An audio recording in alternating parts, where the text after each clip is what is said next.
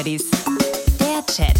Nick, ich bräuchte mal gerade deine Hilfe. Ich sitze hier gerade bei entspannten 34 Grad auf Mallorca, auf der eigenen Terrasse, gucke aufs Meer und habe mir gerade eine Cola aufgemacht.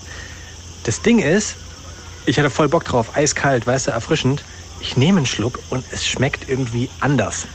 Irgendwie nicht so, wie ich es erwartet habe. Jetzt frage ich mich, gibt es hier in Spanien eine andere Rezeptur oder ist das ein Gerücht? Ich meine, sowas schon mal gehört zu haben. Blöderweise gibt es in dem Hotel nur ganz mieses WLAN und mein Datenvolumen ist aufgebraucht. Vielleicht kannst du mal googeln. Das Einzige, was geht, ist WhatsApp. Hallo Leon, ich bräuchte auch mal kurz deine Hilfe. Halt mich zurück! Halt mich zurück! Ich raste aus!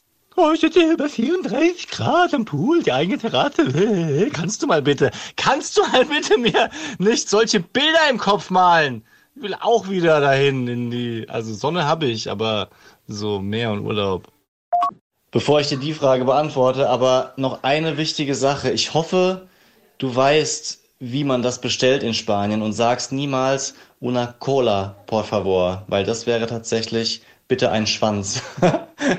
also, und wenn man unsicher ist, weil man kann das manchmal verwechseln, so bei 35 Grad, wie war es jetzt nochmal? Vielleicht zur Sicherheit dann einfach doch äh, Pepsi Freeway oder River Cola.